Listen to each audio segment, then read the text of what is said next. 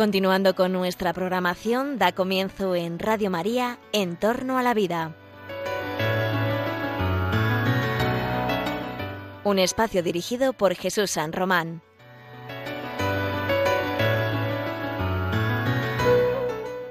Buenos días, queridos oyentes de Radio María. Os saluda José Carlos Avellán en el programa En torno a la vida. La edición de hoy miércoles, en medio de las circunstancias sanitarias en las que nos encontramos, cuando estás en casa escuchando la radio. Esperamos que te sirva para ilustrar y encontrar criterios, para entender mejor la actualidad, para entender mejor la posición de la Iglesia Católica respecto de este tipo de situaciones como la que estamos viviendo. Ante todo, nos acordamos de todos nuestros oyentes que desde el hospital o desde casa están escuchando la radio y encuentran el consuelo de siempre, el que les da Radio María. Nosotros, los voluntarios de Radio María, queremos hacer nuestra, nuestra aportación para acompañarte, para animarte también para aportar formación a los que quieren, eh, eh, con los expertos que tenemos siempre en el programa, eh, escuchar palabras de gente preparada y de gente que se ha estudiado los temas y que tienen experiencia en análisis de situaciones bioéticas. Sí, porque es el momento de la bioética. Estas situaciones ponen de manifiesto que las reflexiones de los expertos, separadas de la urgencia clínica, separadas de, las, de los posicionamientos de estados de emergencia, tienen muchísima utilidad es necesaria la bioética. Es necesaria que la sociedad civil haga una reflexión que dé criterios sobre cómo defender la vida, cómo proteger la salud de las personas, con qué criterios se debe hacer y que eso no se lo podemos dejar solamente a los médicos en situaciones excepcionales. Eso no se lo podemos dejar solo a los investigadores, ni mucho menos a los políticos. Se lo tenemos que decir nosotros desde la sociedad civil, desde una reflexión racional, iluminada por principios racionales como la que nos propone esta ciencia, la bioética. Hoy, en el programa de hoy, queremos celebrar con vosotros el 25 aniversario de un documento de la bioética cristiana fundamental, la carta encíclica que promovió y suscribió su santidad San Juan Pablo II en 1995. 25 años de la encíclica que habla sobre la vida, Evangelium Vitae, el Evangelio de la vida. Si la fe y el Evangelio nos da vida, esta encíclica aborda múltiples aspectos que tienen que ver con el cuidado de la vida, una vida amenazada, una vida vulnerable, una vida que el Papa, ya San Juan Pablo II, veía, pero la que se cernía la amenaza de la cultura de la muerte. Y en este contexto salió una encíclica que ha sido como el, el gran marco, el gran marco de la moderna bioética y del pensamiento cristiano en la bioética. Vamos a hablar un poco de lo que dice esa encíclica, porque eh, hoy tenemos situaciones muy tremendas en los hospitales, tenemos situaciones entre los investigadores, críticas, eh, situaciones en donde hay que tomar decisiones y nosotros aquí vamos a rescatar los criterios de la bioética cristiana que deberían estar presentes, en nuestra opinión, en las decisiones que se están tomando. Vamos a abordarlas a la luz, pues, del Evangelio de la vida, a la luz del magisterio de la Iglesia, y por eso creo que este programa es muy interesante, porque oímos muchos datos, oímos eh, críticas a, las gestiones sanitarias, oímos muchas cosas, pero a veces nos falta perspectiva para, para poder decir, bueno, ¿y la Iglesia qué opina de todo esto? Bueno, nosotros no somos la Iglesia, pero somos unos intérpretes que estamos intentando profundizar en lo que la Iglesia ha escrito sabiamente sobre cómo se debe proteger la vida.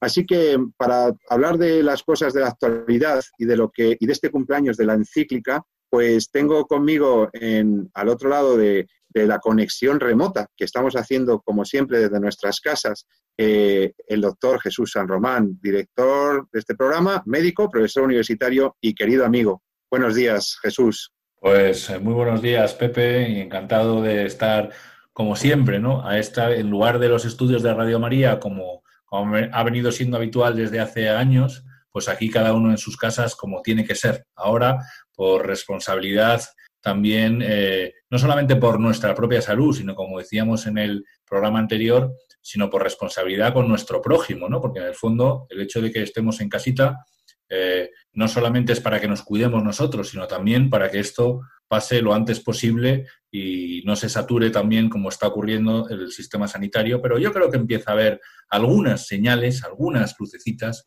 que igual, eh, bueno, pues hacen que esto parece que empieza a pensar que se está frenando ya y que las, la, cuarentena que seguimos y que venimos, el confinamiento que venimos viviendo, pues empieza a tener efecto.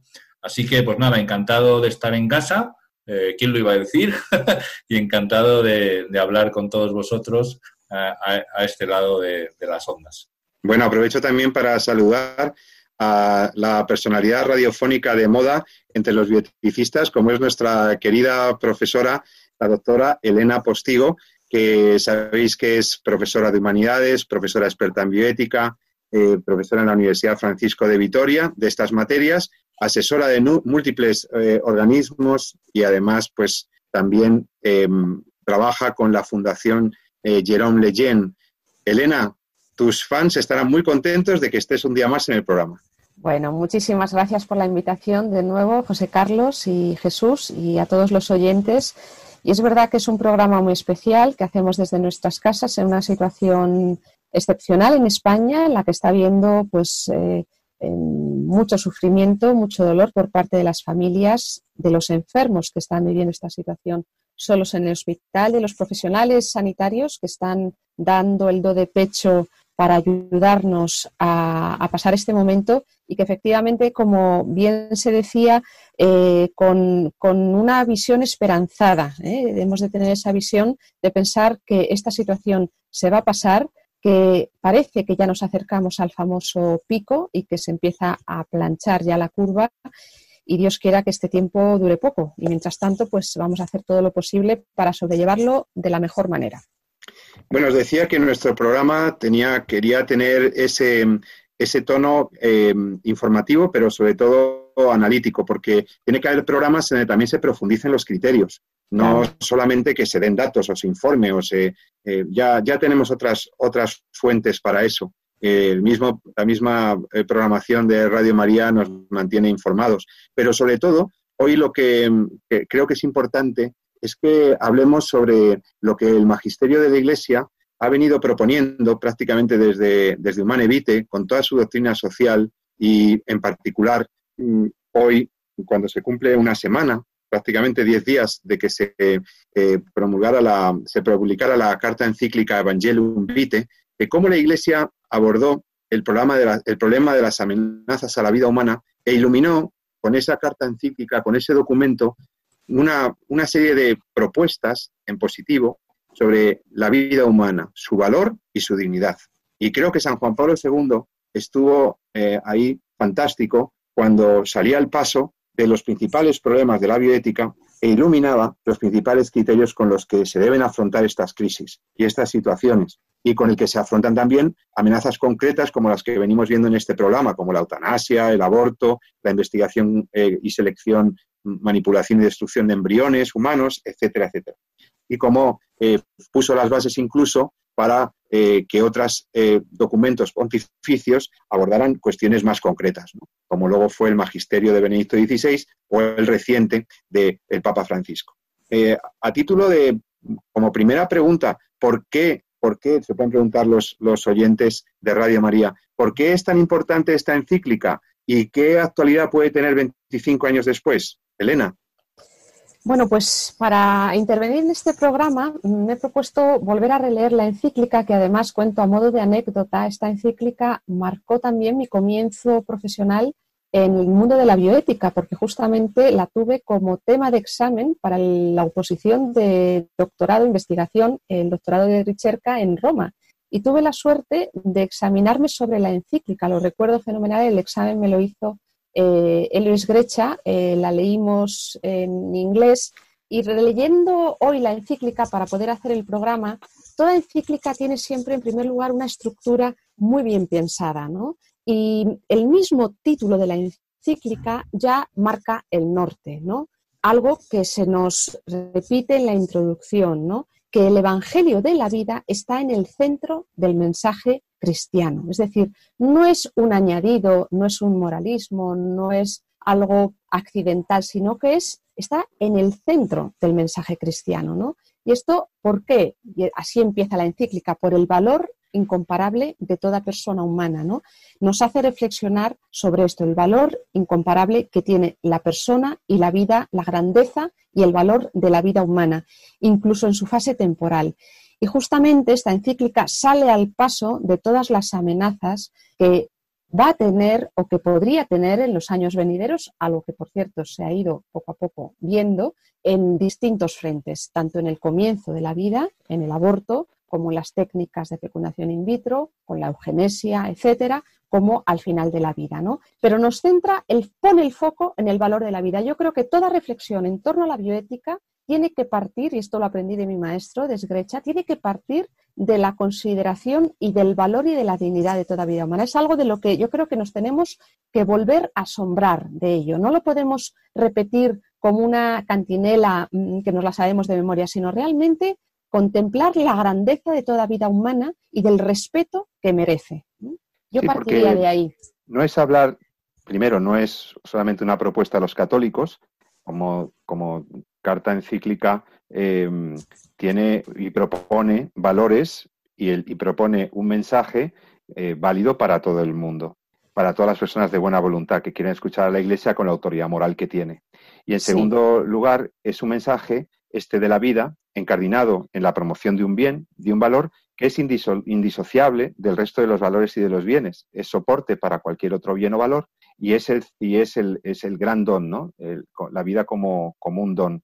En la línea con algún otro documento anterior que alguna vez ha referido el doctor San Román como don umbite o, y otros documentos que se formularon a la luz de los avances tecnológicos y de los, eh, de los progresos de las ciencias biomédicas. A ver, a mí, a mí hay una cosa de esta encíclica que no sé, a veces me parece como que quizás se dice poco, ¿no? Pero que también es muy bonita, ¿no? Yo creo que es una encíclica, tiene una defensa preciosa de la vida, pero es una encíclica también muy mariana, es una defensa también muy bonita de la maternidad, de la maternidad de la Virgen, ¿no? Y, así, por lo menos en, lo refiere, incluso destaca en los últimos puntos, ¿no? Como esa, eh, con esa generosidad de la Virgen y esa generosidad de la Madre, ¿no? para acoger una nueva vida ¿no? y llevarla adelante, ¿no? Y, bueno, la verdad es que a mí me pidió de joven, eh, no estaba en el doctorado en ese momento. De más joven. ¿eh? De más joven, de más joven. Pero sí acababa de terminar la carrera, estaba eh, pues empezando prácticamente la residencia, etcétera, ¿no? Y, bueno, pues para médicos jóvenes que empezamos la residencia en los hospitales, y además yo creo que todos los que estamos hablando en este programa, pues vivimos prácticamente el pontificado Juan Pablo II como nuestro papa, ¿no? Mm. porque le, tuvo un pontificado muy largo y le vivimos desde joven, y, la verdad es que Juan Pablo II era, o San Juan Pablo II estaba muy comprometido con el, con el ser humano, ¿no? el ser humano que contaba su plenitud en Cristo, y cómo eh, pues esa defensa tan bonita de la vida que hizo, esa, las cómo empezó las JMJ, la, la juventud, la verdad es, que es a mí me, me, gustó mucho en su momento, me llamó mucho la atención y, es, es muy bonito celebrar. Quizá ahora un poco puede dar un poquito de pena, ¿no? El, celebrar su cumpleaños ahora en estas circunstancias, ¿no? Porque hacemos, creo que son 25 años, ¿no? Porque me parece que fue en el 95 cuando... Fue el 25 de marzo, el día de la anunciación. Sí, efectivamente, fue hace nada, ¿no? El día del más de la vida del 95, sí. Sí. La semana pasada. bueno, pues da una pena un poco celebrarla en estas circunstancias, pero en el fondo, eh, bien, Quiero decir, tiene una oración al final preciosa la Virgen que podemos rezar eh, o, leer ¿no? al final del programa y, nada, pues muy bien. Me lo apunto, Jesús, para que hagamos esa oración con nuestros oyentes al final. Mm. Pero quería preguntarle a la doctora Postigo, la encíclica empieza constatando que la vida humana está amenazada. Sí. Y como a Dios siempre, a Dios nuestro Señor, ya desde los tiempos del pueblo de Israel, ya en la Biblia, se preocupaba, no le es indiferente lo que le pase a la vida humana. Mm.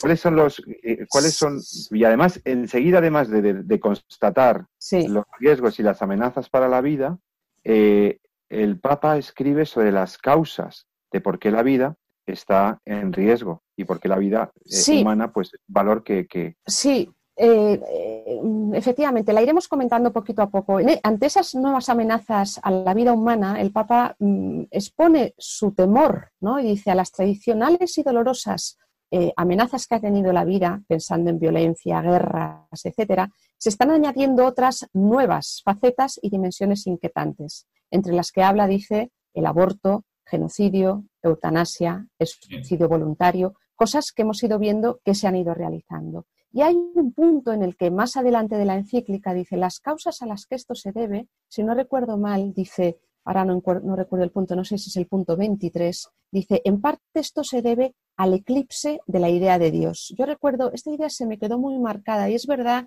que mm, si vamos a las causas de, es esto, el punto 23 de la encíclica, dice, el eclipse del sentido de Dios y del hombre conduce inevitablemente a un materialismo práctico en el que proliferan el individualismo, el utilitarismo y el hedonismo. Y así los valores del ser son sustituidos por el tener.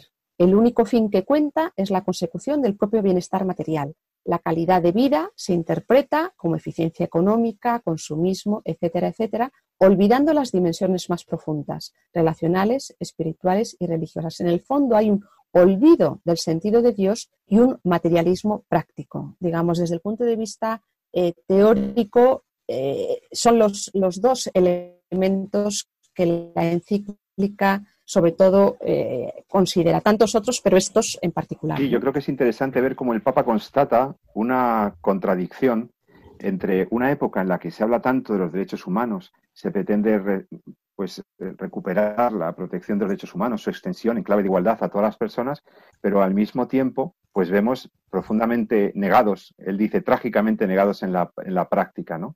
Y, él alude también a algo que hemos comentado alguna vez en este programa, que es un tema más filosófico, pero que tiene mucho fondo y que tiene mucha verdad. Cuando el Papa dice que una un origen, desde luego, de esta eh, falta de respeto al derecho más fundamental, como es el derecho a la vida, se encuentra en un concepto de libertad, dice el Papa, que exalta de modo absoluto al individuo y no lo dispone a la solidaridad, a la plena acogida y al servicio al otro. Eh, eh, es que dice, si bien es cierto que a veces la eliminación de la vida naciente o de la vida terminal se enmascara también bajo una forma malentendida de altruismo y piedad humana, no se puede negar que semejante cultura de la muerte, en su conjunto, está manifestando una visión de la libertad muy individualista que acaba por ser la libertad de los más fuertes contra los débiles destinados a sucumbir. Así es, efectivamente, en el este punto 19 de la encíclica, sí. Brutal, o sea, me parece acertadísimo. O sea, sí. Eh, eh, o sea, eh, es verdad, si vamos un poco a los núcleos teóricos y filosóficos, en ese punto 19 dice identificar la dignidad personal, centra, el, digamos, lo que ha de ser defendido, y después habla acto seguido de ese concepto de libertad que tú acabas de mencionar. ¿no? sí, em, porque. Sí, y, cómo esa libertad ha, se ha desvinculado de, su vínculo constitutivo con la, verdad. con la verdad. Es decir, claro, la libertad, queriendo emanciparse de cualquier tradición y autoridad, se cierra a las evidencias primarias de la verdad objetiva y común, que es el fundamento de la vida personal y social. Y al final la persona acaba por asumir como única e indiscutible referencia para sus propias decisiones no ya la verdad sobre el bien o el mal, sino solo su opinión subjetiva y mudable, incluso su interés egoísta y capricho el Papa conecta todo este relativismo y esta falta de, esta pérdida de una visión clara, bien fundada de la dignidad y de la libertad, la conecta con el deterioro profundo de la convivencia social. Él cree que eh, en el epígrafe siguiente ya está explicando cómo si la promoción del propio yo se entiende en términos de autonomía absoluta, se llega inevitablemente a la negación del otro, considerado como un enemigo de quien defenderse. Y entonces la sociedad se convierte en un conjunto de individuos colocados unos junto a otros, pero sin vínculos recíprocos. Cada cual quiere afirmarse independientemente de los demás, incluso haciendo prevalecer sus intereses. Y, sin embargo, frente a los intereses análogos, sigue el Santo Padre, los intereses análogos de los otros, se ve obligado a buscar cualquier forma de compromiso si se quiere garantizar a cada uno el máximo posible de libertad en la sociedad. Así desaparece toda referencia a valores comunes y a una verdad absoluta para todos. La vida social se adentra en las arenas movedizas de un relativismo absoluto. Entonces, con el Papa, todo es pactable, todo es negociable, incluso el primero de los derechos fundamentales, el de la vida. Bueno, es que tenía una visión de... es profético. ¿eh? Brutal, es brutal, sí. sí. fíjate, eso eh, es, ahora lo que estamos viviendo en, esa bioética del consenso, donde parece que lo bueno y lo malo, mm, como hemos dicho muchas veces en, estos en este programa, parece que la verdad ya no se descubre, ¿no? sino la verdad se construye en una reunión donde, donde parece que lo bueno es aquello que se decida ¿no? entre todos. ¿no? Y es muy bonito eso que decías de, cómo el hombre vive eh, rodeado de su prójimo, ¿no? Porque también en la propia doctrina social de la Iglesia hay una parte en, el compendio, que estaba leyendo el otro día, en el compendio de la doctrina social de la Iglesia, hay una parte muy interesante cuando habla precisamente de la solidaridad, ¿no? Y habla precisamente de esos valores ¿no? que giran en torno a la solidaridad y que conocemos, ¿no? Pues la justicia y la verdad, etc. Y decía que el hombre no solo es un ser que está creado para estar con los demás, sino que está creado para los demás.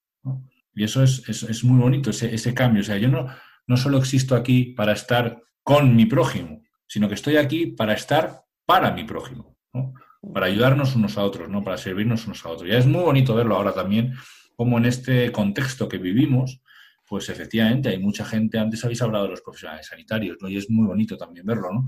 Pero yo me gusta siempre pensar en, en, más gente que está ahí, ¿no? Y, cuando vas a hacer la compra, ahí están, ¿no? las cajeras de los supermercados, ¿no? Y, todavía te siguen retirando la, basura de tus portales, de tus casas, entonces, y está la policía, y hay un montón de gente que está ahí eh, prestándose para los demás. Quizá ahora mismo no podemos estar mucho con los demás, porque estamos cada uno en nuestra casa, pero es un buen momento para pensar qué puedo hacer para los demás.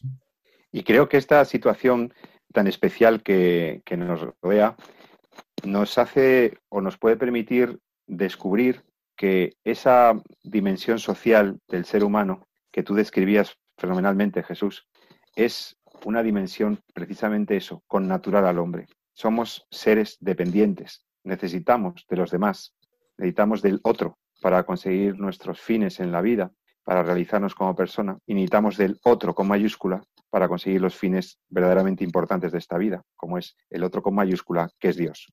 Pero la, idea de la interdependencia, de la socialidad, como algo esencial al ser humano, eh, se pone de manifiesto en situaciones extremas como esta, en la que descubrimos nuestra vulnerabilidad, nuestra necesidad de los demás. Ya no es solamente que eh, necesito eh, a los otros, es que el ser humano se descubre a sí mismo como un ser con otros, sin los cuales no puede conseguir las cosas.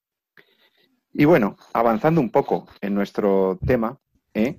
No sé si hay algún aspecto que, bueno, yo creo que de la encíclica esta vamos a hablar en, diversos programas, que tampoco se trata hoy de, desgranar, porque sería imposible en tan breve plazo y, con en lo que es un programa de radio, tantos aspectos de tan riquísimo texto. Sí invitamos a los oyentes a que se descarguen o consigan releer que encuentren un rato para releer este magnífico texto de Evangelium Vitae, que nosotros iremos proponiéndoles reflexiones a la luz de los temas de la bioética en los próximos programas. Y, sí, y hoy, y hoy además teníamos una cuestión de, enorme actualidad, porque hablando de la definición de criterios y de criterios en el ámbito clínico, eh, se ha discutido mucho cómo debían ser las decisiones, en base a qué fundamentos, a base a qué criterios debían ser los fundamentos para atender a las personas en situaciones extremas como las que estamos viviendo. Los protocolos de la atención sanitaria en una situación de eh, emergencia eh, de salud, en una situación extrema como la que estamos, se tensionan. Realmente se, generan situaciones de, enorme, de enorme dificultad, porque se trata de combinar la necesaria asistencia a todas las personas con lo que es el proceso de, eh, salud pública, las necesidades de, criterios de salud pública. Y entonces aquí han empezado a salir eh, protocolos, eh, han, circulado determinados documentos sobre el famoso triaje, sobre quién atiende primero, a quién se atiende primero y a quién no. Entonces, vamos a hablar un poco de este tema. Y quiero además proponeros que analicemos un documento que me parece, que nos parece al equipo de, de Entorno a la Vida, que está muy acertado, que es un documento eh, producido hace escasamente una semana por el Comité Nacional, el Comité de Bioética de España. Sabéis que además de los comités de asesoramiento bioético de los hospitales, los CEAS, que están haciendo sus propias recomendaciones para atender éticamente y correctamente a las personas, además de lo que puedan producir las sociedades científicas, que tienen su propia percepción sobre los criterios de atención a las personas.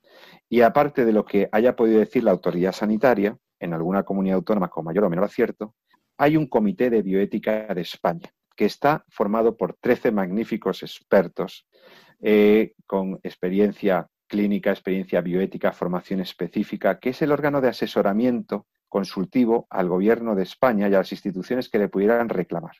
Y este Comité de Bioética de España, que además tiene una página web que podéis ver, eh, CBE, Comité de Bioética de España, pues ha sacado hace una semana un informe intentando responder a la necesidad de criterios objetivables y de criterios uniformes en la jerarquización o en la eh, prelación en las atenciones a las personas.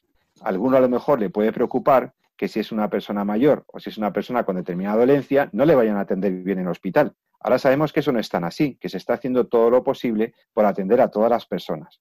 Pero en el momento crítico, en el momento en que hay escasez de recursos, se tensionan todos los criterios de la justicia y de la equidad. Y se empiezan a proponer criterios de utilidad, de utilidad social. Y se empieza a hablar de si la edad debe tener un peso mayor, si el pronóstico, la comorbilidad, etcétera, etcétera, cómo se combinan esos criterios. Nos interesa, pues, y creo que puede ser interesante para vosotros, queridos oyentes, que analicemos qué debería hacerse a la luz de lo que dice el Comité de Bioética de España, que deberían conocerlo algunas autoridades sanitarias, deberían habérselo leído y deberían tomarlo en consideración en los hospitales donde se tiene que empezar a hacer el famoso triaje. Esto creo que puede ser interesante para todos. En un momento determinado, en una situación crítica extrema, a lo mejor hay que hacer triaje, pero ¿con qué criterios se tendría que hacer y en qué situaciones? Eso es lo que queremos comentar con vosotros a la vuelta de un momento de música que yo creo que os va a encantar. Es una canción de, un músico que a mí me gusta mucho. Eh, os ponemos un par de minutos y hablamos sobre los criterios que deberían aplicarse en los hospitales a la luz del pensamiento cristiano y de la doctrina social de la Iglesia. Hasta ahora mismo, en Radio María.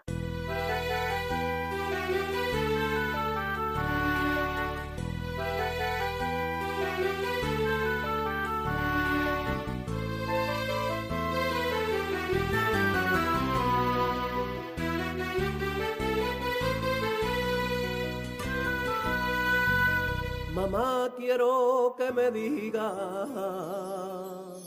dime por qué tú te vas. Dime por qué tú te vas, mamá quiero que me diga por qué va a trabajar si ningún niño barcole y en casa hemos de estar y en casa hemos de estar. ¿Qué está diciendo la tele? No salí ni a pasear. Mamá, quiero que me diga por qué vas a trabajar. Hijo, quiero que comprenda que no me queda remedio. Trabajo en un hospital para cuidar a mucha gente que lo está pasando mal.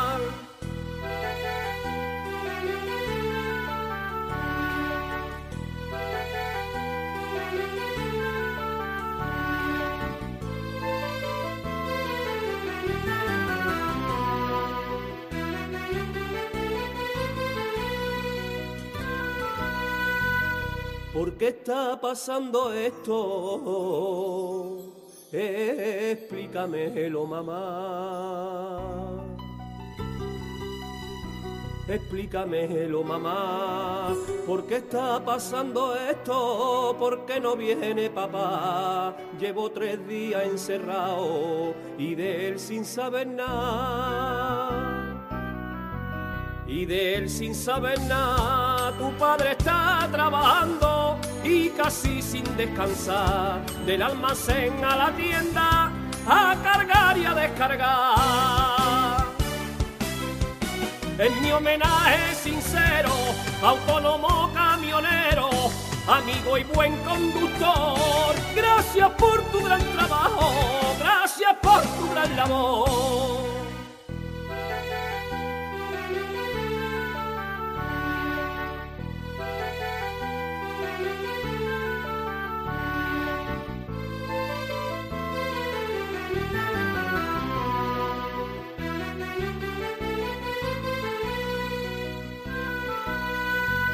A mí me ha dicho la abuela que no me preocupe más, que no me preocupe más, porque ella me ve llorando cada vez que tú te vas. Papá me ha dicho mi abuela que esto pronto va a acabar. Que esto pronto va a acabar, dice que estás preparado para velar por los demás, con guantes y mascarilla, protegiendo mi ciudad al cuerpo de policía, guardia civil al buen guía, al bombero al militar. Qué orgulloso que me siento, qué suerte tengo papá.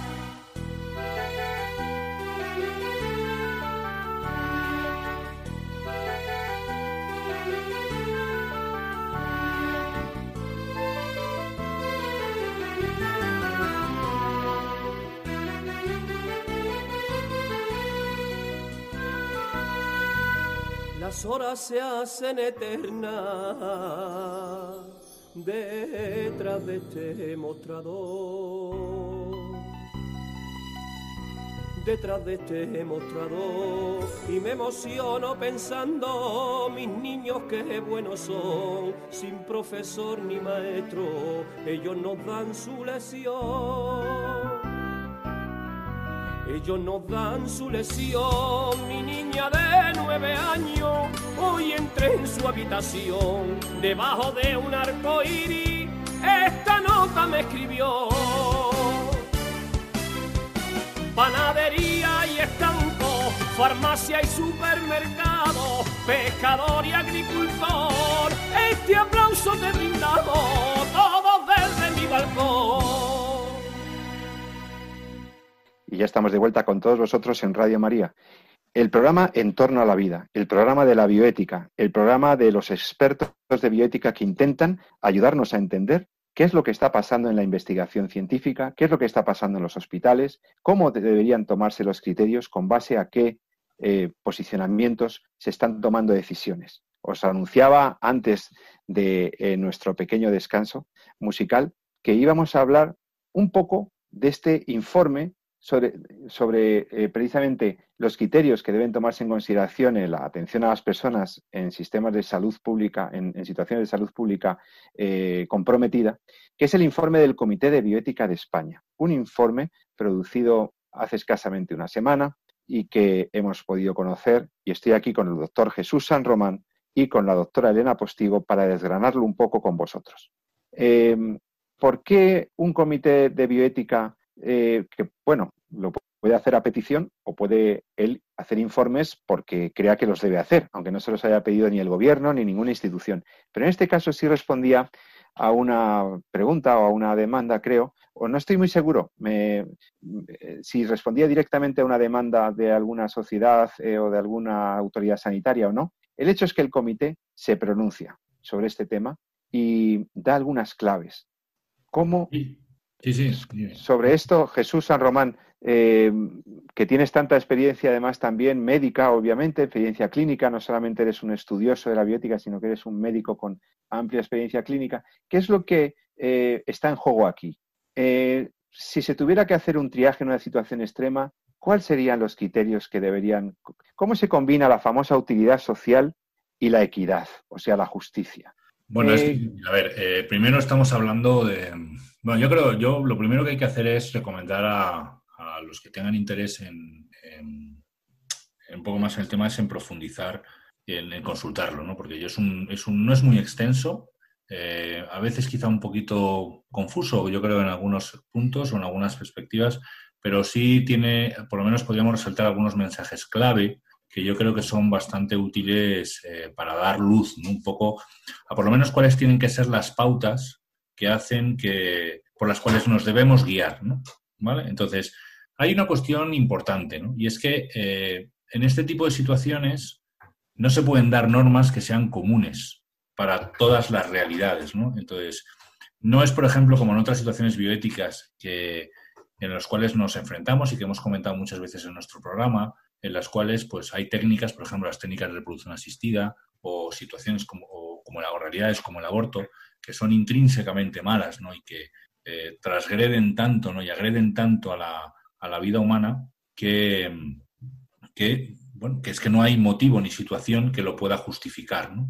Entonces, eh, aquí nos encontramos ante una, o por lo menos el informe lo que trata es de dar luz ante un determinado contexto, ¿no? que es en cierta medida el que estamos viviendo nosotros, que es el contexto de catástrofe, ¿no? de, entendido como catástrofe, pues como cuando haya, hay una situación que bien puede ser por lo que estamos viviendo, pero también puede ser un terremoto, como puede ocurrir en otros países, o en una situación de guerra, etcétera, en el cual hay un sistema que se ve desbordado en cuanto a sus recursos.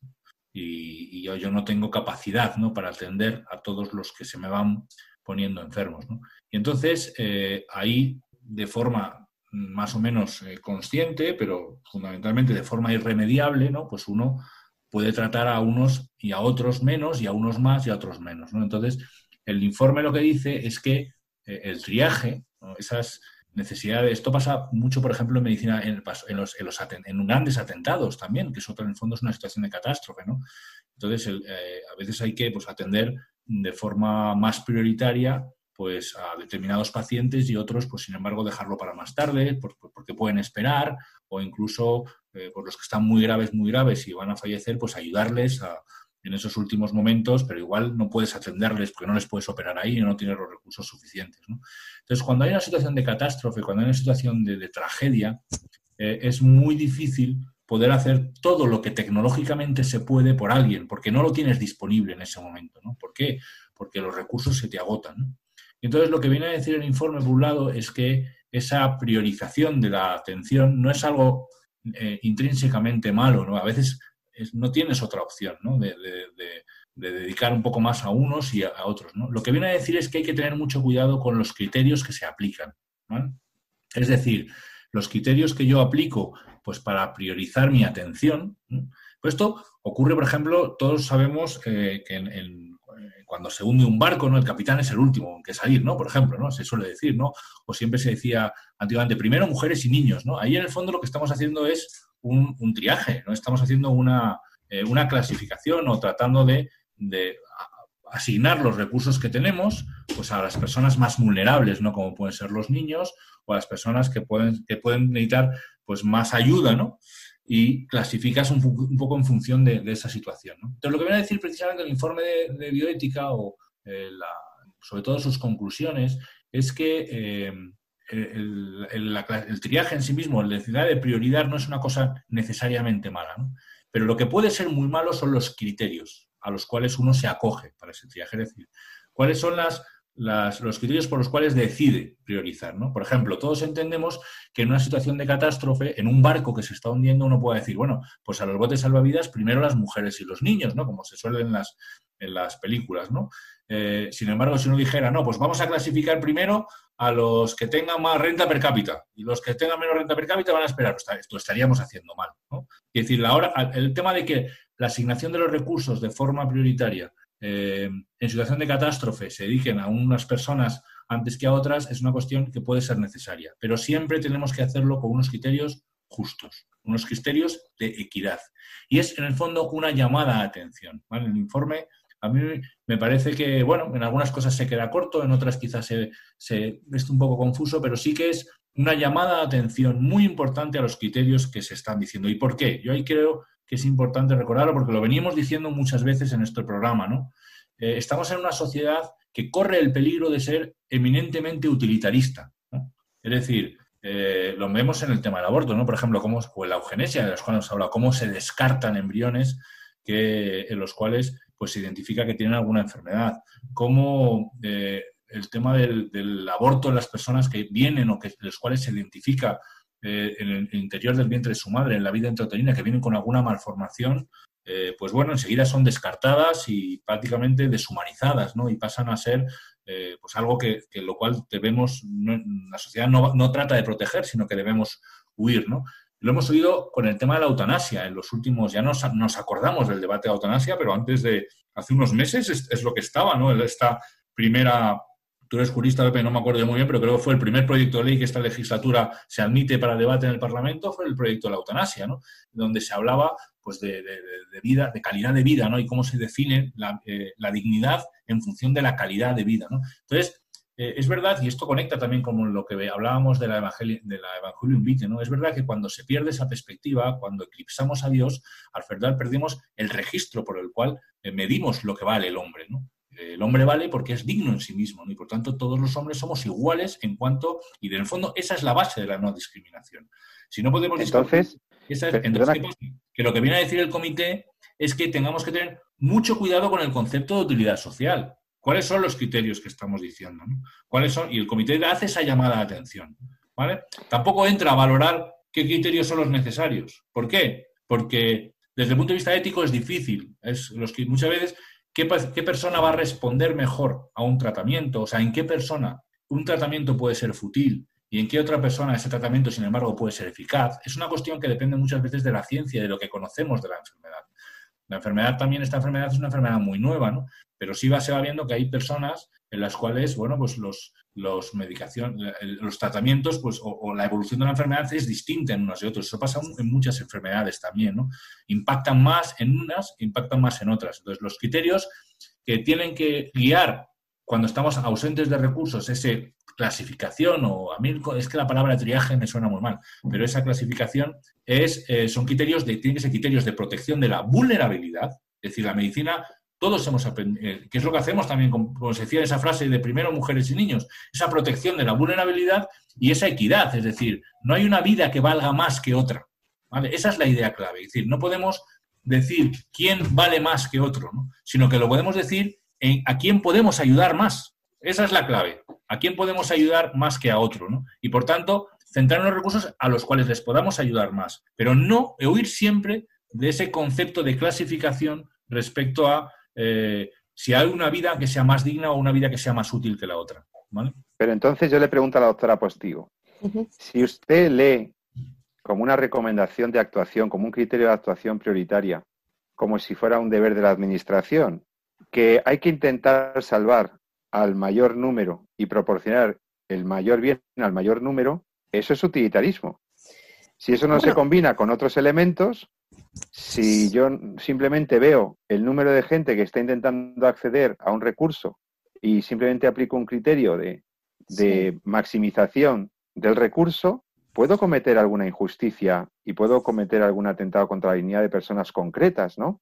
Sí, vamos a ver, yo creo que el documento, un poco por ceñirnos a lo que dice el documento, dice muchas cosas y voy a intentar como ser muy telegráfica para que los oyentes entiendan un poco el mensaje. Yo creo que está muy bien elaborado, muy bien estructurado, es muy humano, muy cercano, sale al paso de variedad de documentos que habían salido en distintas instituciones para intentar dar unos criterios unificados en toda España. Y sienta las bases. Primero, el punto de partida es la consideración de la dignidad de toda persona humana, algo que, por cierto, desde la perspectiva de la doctrina social de la Iglesia es fundamental, ¿no? diciendo cómo de esa dignidad y reconocimiento del valor intrínseco de toda vida humana, además le son inherentes el reconocimiento de derechos fundamentales, como son el derecho a la salud, el derecho a ser cuidado, atendido, etcétera. Y sienta las bases para lo que es el derecho a la no discriminación, que es muy importante.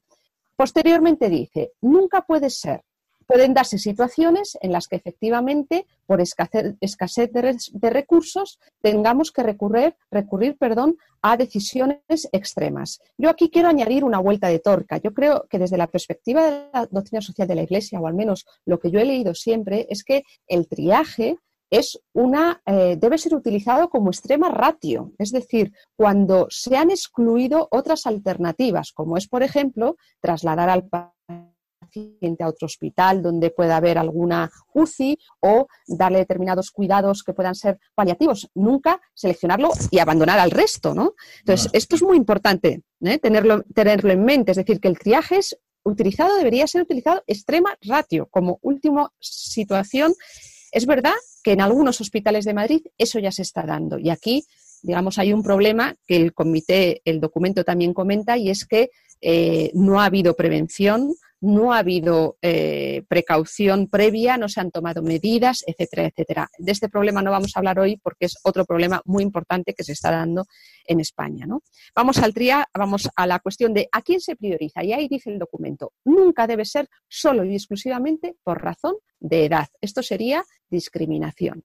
Y se debe hacer una consideración prudencial una deliberación de cada caso, es decir, no tener unas pautas. Yo sé que a los médicos les gusta tener como unos criterios negros sobre blanco muy claros. Es que no se puede evitar, el médico tiene que hacer una deliberación prudencial y valorando la situación clínica, comorbilidades, otras patologías, pronóstico, el conjunto de los pacientes que tienes, tiene graves y decidir quién es el que debe entrar en la UCI, y aquí respondo a tu pregunta, José Carlos, no por una razón de la máxima utilidad, sino por una razón del máximo bien común, ¿eh?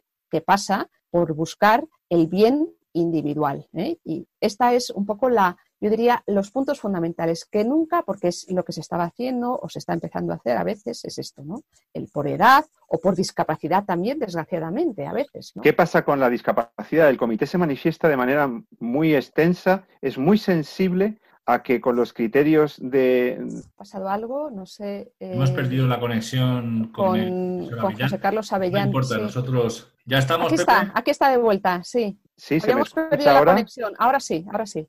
Bueno, eh, pero la pregunta era, el Comité de Bioética de España en este informe que estamos comentando se centra también en el tema de la posible discriminación a las personas con discapacidad. Alerta sobre el riesgo de que no se atendiera de la misma manera a las personas con discapacidad. Y dice que esto iría contra las convenciones internacionalmente firmadas por España, contra los principios de la Constitución y contra la más elemental sentido de la humanidad y de la justicia.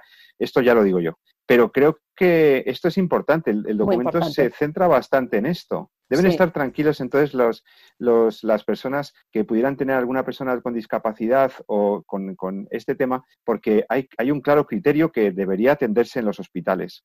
Sí, además, una de las cosas que dice también mucho el comité es que eh, hay que ver al el, individuo en su conjunto, es decir, eh, no puede haber criterios únicos de clasificación, ni la edad, eh, ni siquiera la edad, aunque sepamos que quizás los pacientes más jóvenes les afecta más que a los pacientes mayores, ni siquiera la edad en sí misma es un criterio, como bien decía Elena, eh, podrá ayudar a tomar una decisión, ¿vale? Pero no implica que yo me abstenga de hacer nada una vez tomada la decisión, sino que yo tengo que agotar todo lo que puedo hacer eh, independientemente de en qué nivel de la clasificación quede el, quede el paciente. Quiere decir, a veces se confunde, y esto es muy importante, es decir, la priorización con la abstención terapéutica. Es decir, eso no significa que yo, eh, si tengo que dar prioridad o tengo que asignar un recurso a uno, no me abstenga de hacer nada con el otro. Eso es un gravísimo error. Es decir, eh, como bien ha dicho Elena, yo tengo que agotar todo lo que puedo hacer con los medios que tengo, con eh, las personas a las cuales estoy tratando.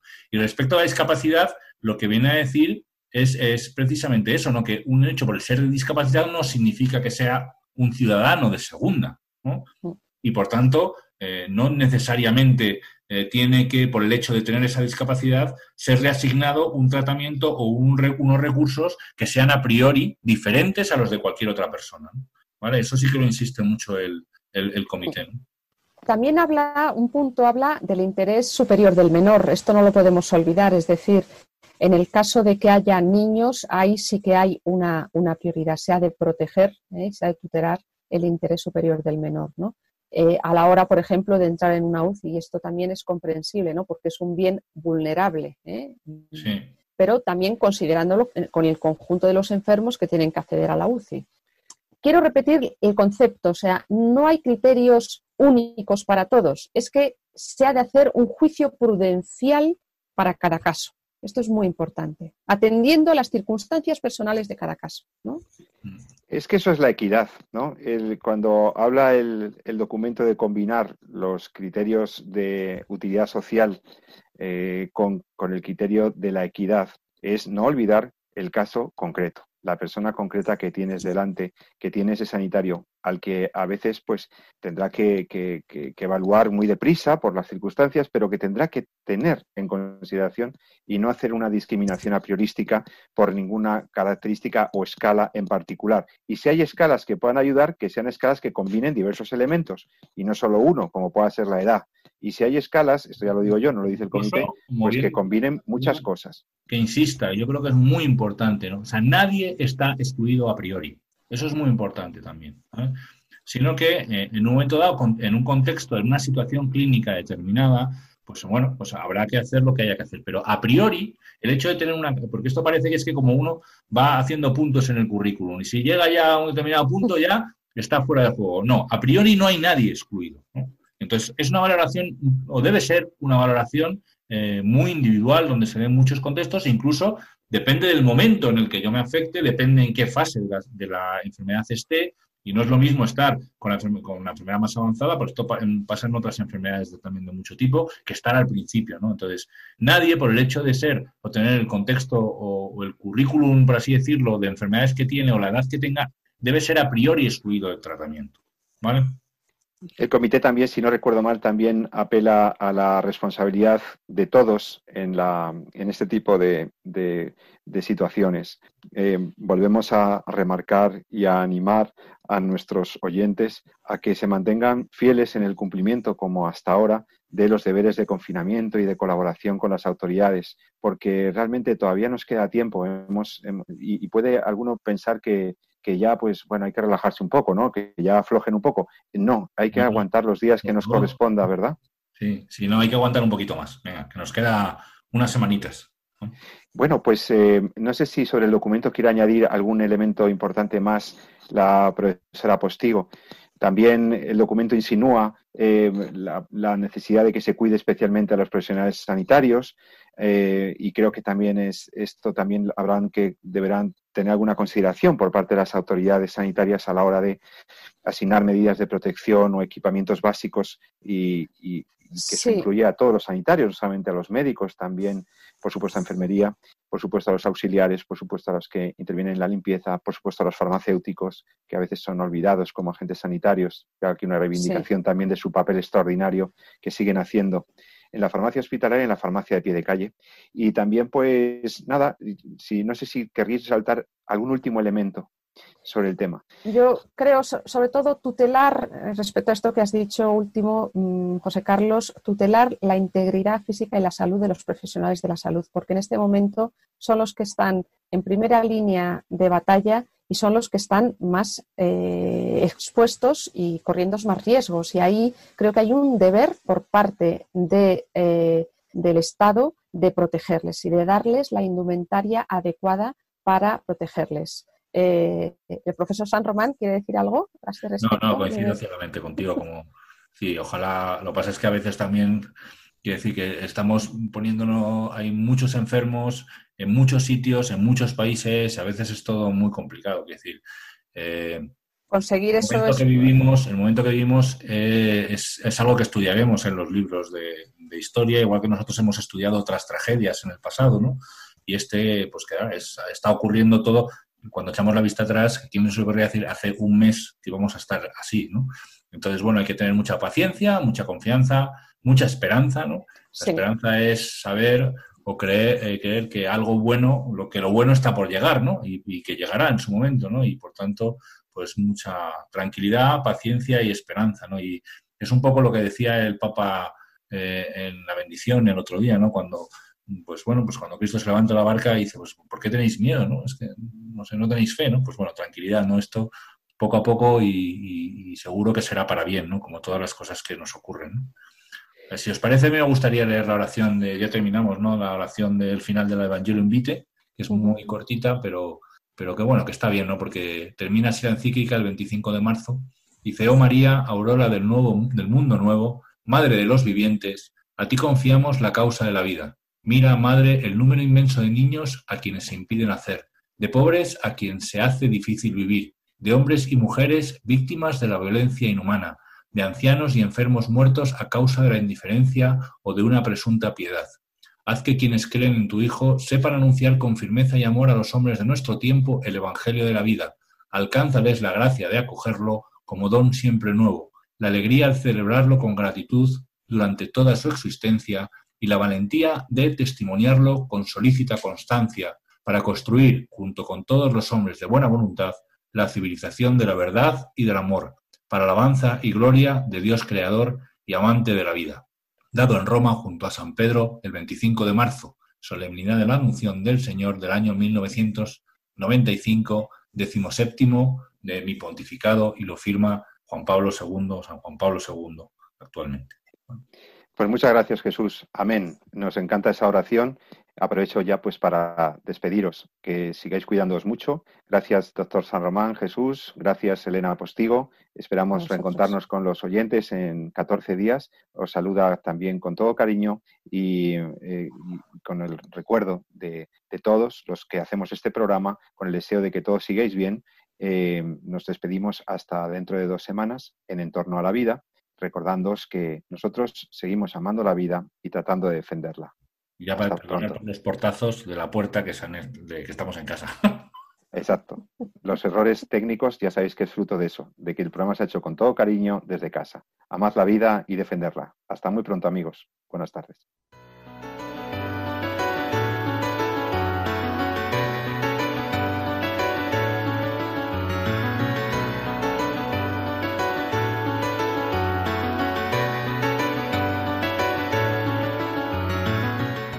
Finaliza así en Radio María, En torno a la vida. Un programa dirigido por Jesús San Román.